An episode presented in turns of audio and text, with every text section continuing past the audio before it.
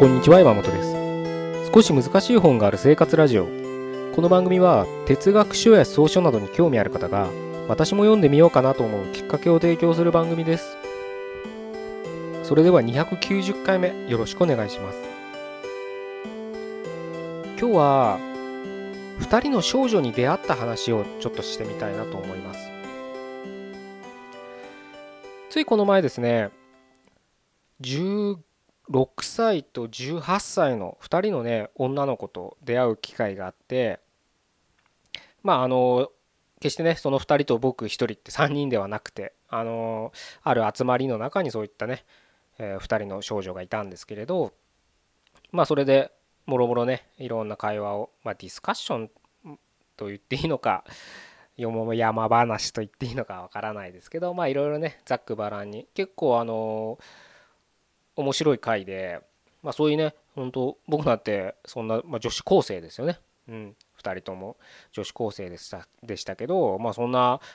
まあ正直大学生とすらねもう僕は最近出会う機会ないですから学生と言われるねまあその自分の甥っ子とかがね 学生と言っていいんであればそうですけどまだやつらはまあちっちゃいですからね。うん。あの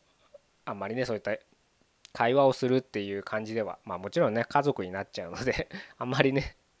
あのそういったところでそういけあの話すような内容はねそういった家族とはしないのかななんて思うと僕の中では稀有な体験でで集まってる人もそれこそねそういった10代もいれば、えー、上は多分6070ぐらいの人もいてすごくね面白くて。比率的にはねやっぱ女性の方が多くて、まあ、男性は本当数えるぐらい僕ともう一人ぐらいしかいなくてね、まあ、僕はあの全然居心地は悪くないんですけど、まあ、周りがね 周りの女性たちが なんだこいつと思われてなきゃいいなとは思うんですけどまあ僕自身はそういう場合結構楽しめるタイプなので、うん、いろいろとこう1時間もう少しいたかな、うん、いろいろお話しする機会があったんですけどそこでねあのすごく僕面白かったのが僕の中の印象というかねあの実際の喋ったことはないんですけどちょっと同じ空間にいたことがあってその若い人とね。その子たちを見ててすごく思ったのがずっとスマホ見てるもそうなんですけど手放さないもそうなんですけど写真撮ってるんですよ。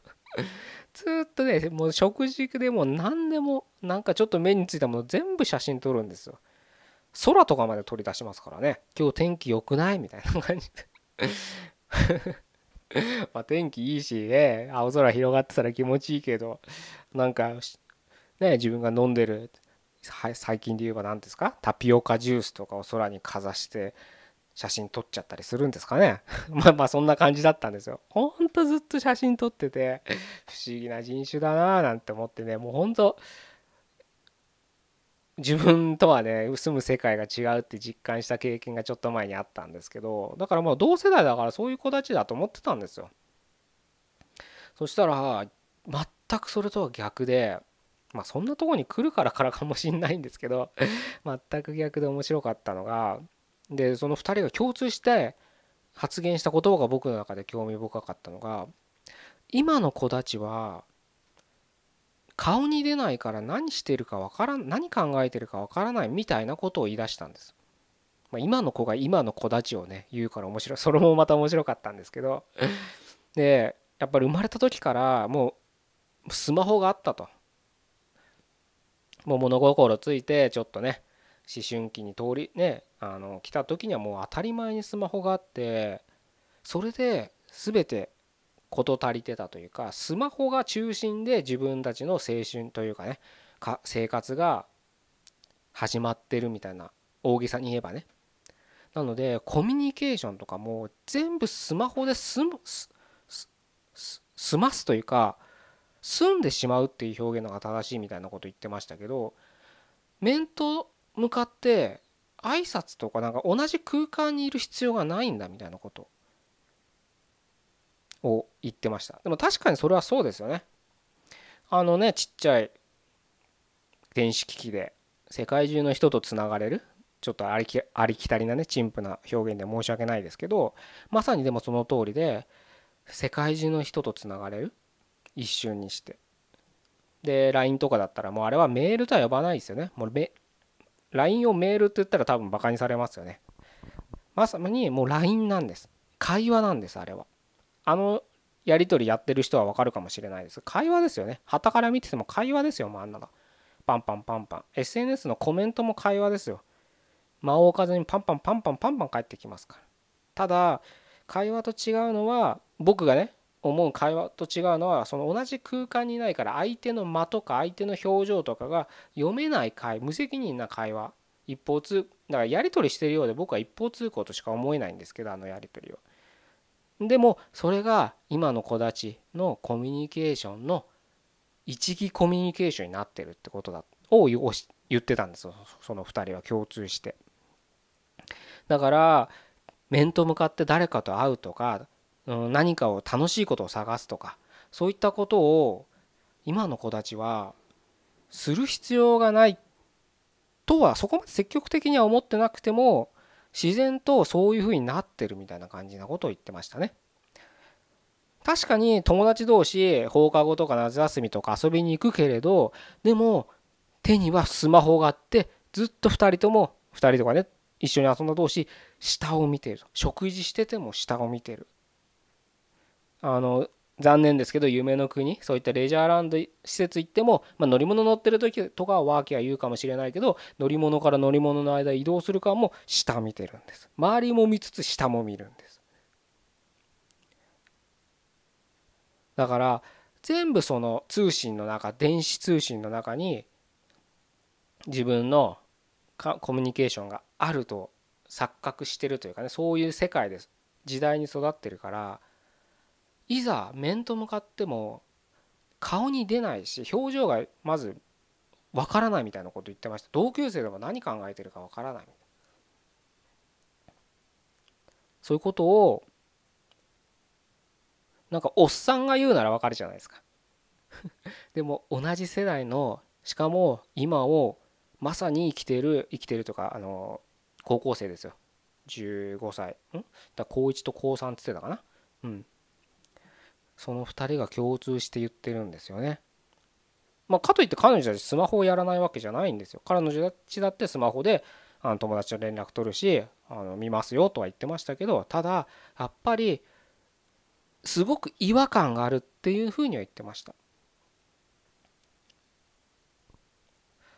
これね、まあ、さっきねおっさんが言うならわかるって言いましたけどただまあおっさんのね僕が言わしてもらえれば僕から言わせてもらえば彼女たちの違和感は僕にももちろんあってそれは彼女若い世代自分より若い世代に対しての違和感じゃなくて自分と同じ世代もしくは自分の上の世代に対してだって違和感があるんです。なぜなら今のおっさんたちおばさんたちだってずっとスマホ見てますよね。僕は電車でまあ電車でも街でもね歩いてたらスマホなんて見ないわけですよ。携帯なんて見ないわけです。なんかの用事がない限り。それでポッとね電車に乗って、まあ、座ったら座ったで周り見渡したら8割以上でスマホ見てますからね。それがいいとか悪いとかじゃなくてそういう現実があるんです今。あの小さな箱の中に電子機器の中に何があるのかと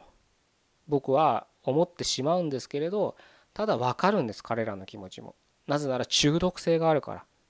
常に新しい情報を垂れ流しててうーん垂れ流してる媒体ですし、まあ、エンターテインメントもありふれてますよね。朝の通勤電車帯なんか乗ったら分かりますよね多分。みんな死んだような顔してスマホ見て何まあニュースとかね新聞とかを見てるのかなと新聞なんか読む人はないと思うけどね、定番じゃないですか電車の中で新聞読むって。でそれが電子ペーパーになってみたいなスマホで読めてみたいな感じで新聞読んでんのかなと思いきやなんかドラマとか見てんですよ。ゲームかドラマゲームか動画見てますよほとんどのサラリーマン OL は。まあ、自分というね、まあ、確かにああいった追い詰められた環境にいると自分を閉じ込めないとねあのやっていけないっていう気持ちは重々にわかるんですけど一歩引いてみるとやっぱ異様な光景なんです。これね今もし言われて耳が痛い人もいるかもしれないですけど耳が痛くても確かにスマホばっか見てる社会って異様だって感覚は持ってるはずなんです。自分もしてるけど自分を棚に上げていいんです。棚に上げてみたらやっぱり周りっておかしいと思うはずなんだ。どっかで。なんだこれみたいな。リアルとネット？っていうちょっと古臭い表現してもいいかもしれないですけれどだからもうそういうねあの分け方自体古いんだと思われるかもしれないですけどうん。まあちょっと便便利な考え方なんでねそういうふうにまあ使いますけれどやっぱりその2曲に2曲の比率って言ったらいいんですかね現実と共存をつってもいいかもしれないです。エンターテインメントって言ってもいいかもしれないですね。日常辛険しい日常があってテレビが普及した時にテレビの中のバラエティだったり映画だったりドラマだったりにああいった虚像虚栄作られた世界夢の世界に人々は熱中してで活力を得たりしてたわけです。そのバランスが昔だったら9対1とかだったもっと低かったかもしれないですけどね。9対1だったのが今じゃ変な話2対8ぐらいになってるわけです平気でね2次元にしか恋できませんなんていうね子供たちもいますからね。まあちょっとこの問題をねいろいろ考えていくと。うん別にそんな大それてね大きな問題として考えなくてもいいんですけどそういった社会を生きてるっていうことつまり我々の時代はとかってねあの一番最初の女子高生の話に戻りますけどいいよな今の子たちとかはとかねバブル世代はいいよな金持った時代を経験してとか言うかもしれないけれどそれは勝手に僕らが世代とか言ってね、うん、自分なんか仲間意識を作りたいっていうのはあるから、うん、共通の話題探すっていう意味でもその世代っていうのでくくりがちですけど面白いのはどの世代も結局は今同じ時代を生きてるから同じ感想を抱くってことなんだその割合はどうかわからないですよ。60の人と10代の人がねスマホに対して異様だと思ってもそのあの中のグラデーションは違う割合は違うと思います。異様だと思う光景のグラデーションはね。ただやっぱりそういう同じ時代を生きてるっていう中を中でちょっと自分事として思って考えてみてほしいんです。これは社会全体なんかね別に僕らは社会なんですかね。社会学者みたいなね。あそれで飯食ってこうとかなんか論評書かなきゃいけないとか コラム書かなきゃいけないっていう仕事をしてる人なんて ほとんどいないと思うんでなんでそんなこと考えるんだ今から楽しければいいじゃんって思うかもしれないですけどそうじゃなくてそういう社会っていう外枠？あと他人がそういうふうに思うっていうことをいろいろ聞いて思って考えて今度は自分事として自分の内に向けてそれを問いただしてみてほしいんです。なんで僕はこんなふうにこんなことを思うんだろうとか。なんで僕はこんなことに違和感を感じるんだろう。僕は違和感感じないけど他の人は違和感持ってたんだとかね。何がいいことがあるか。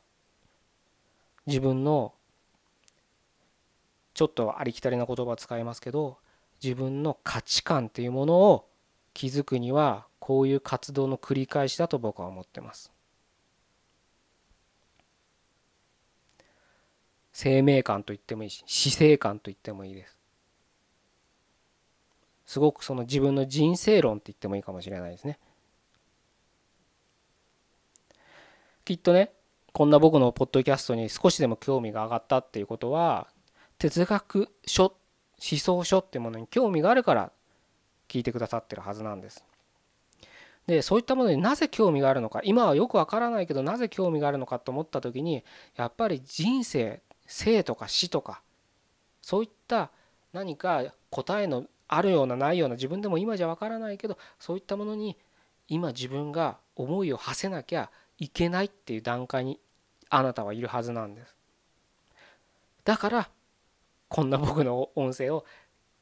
ちょっと聞いてみようって気にもなってるでしょうし逆にそれが僕の音声がじゃなくてそういった本を読むことそういった本を書いた人の思想に触れることが何か今の自分の生きにくさを解決するヒントがあるかもしれないっていう期待感があるから興味関心があるはずなんです。その興味関心を自分の中で育てて自分の中で前進させていくにはさっき言った今までね語ったことを繰り返しやっていくしか道はないんです。なぜなら哲学書で仮にね哲学書でこのように生きなさいって書いてあったとしてもそれはその著者が言ってるだけでそれそれは自分が決めた読み手の僕らが決めた生き方ではないから仮にその著者がこのように生きろみたいなこと言っててそれにをその通り生きようと思ってもそれを決めるのは自分なんです。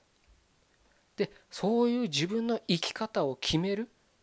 ていうのはすごく大変な作業だわけですよ。それは毎日変わってもいい僕はいいと思ってるんですけどただ決断するっていうのはすごく大きなエネルギーでじゃあどうやって決断するかって言ったらやっぱり自分のね価値観であったり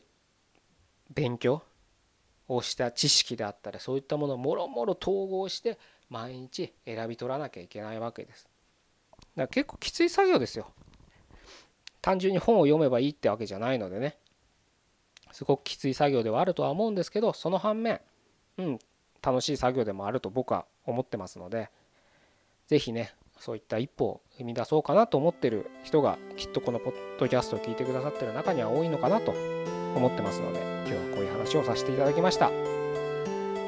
じゃあ以上で終わりたいと思います。290回目ここまでどうもありがとうございました。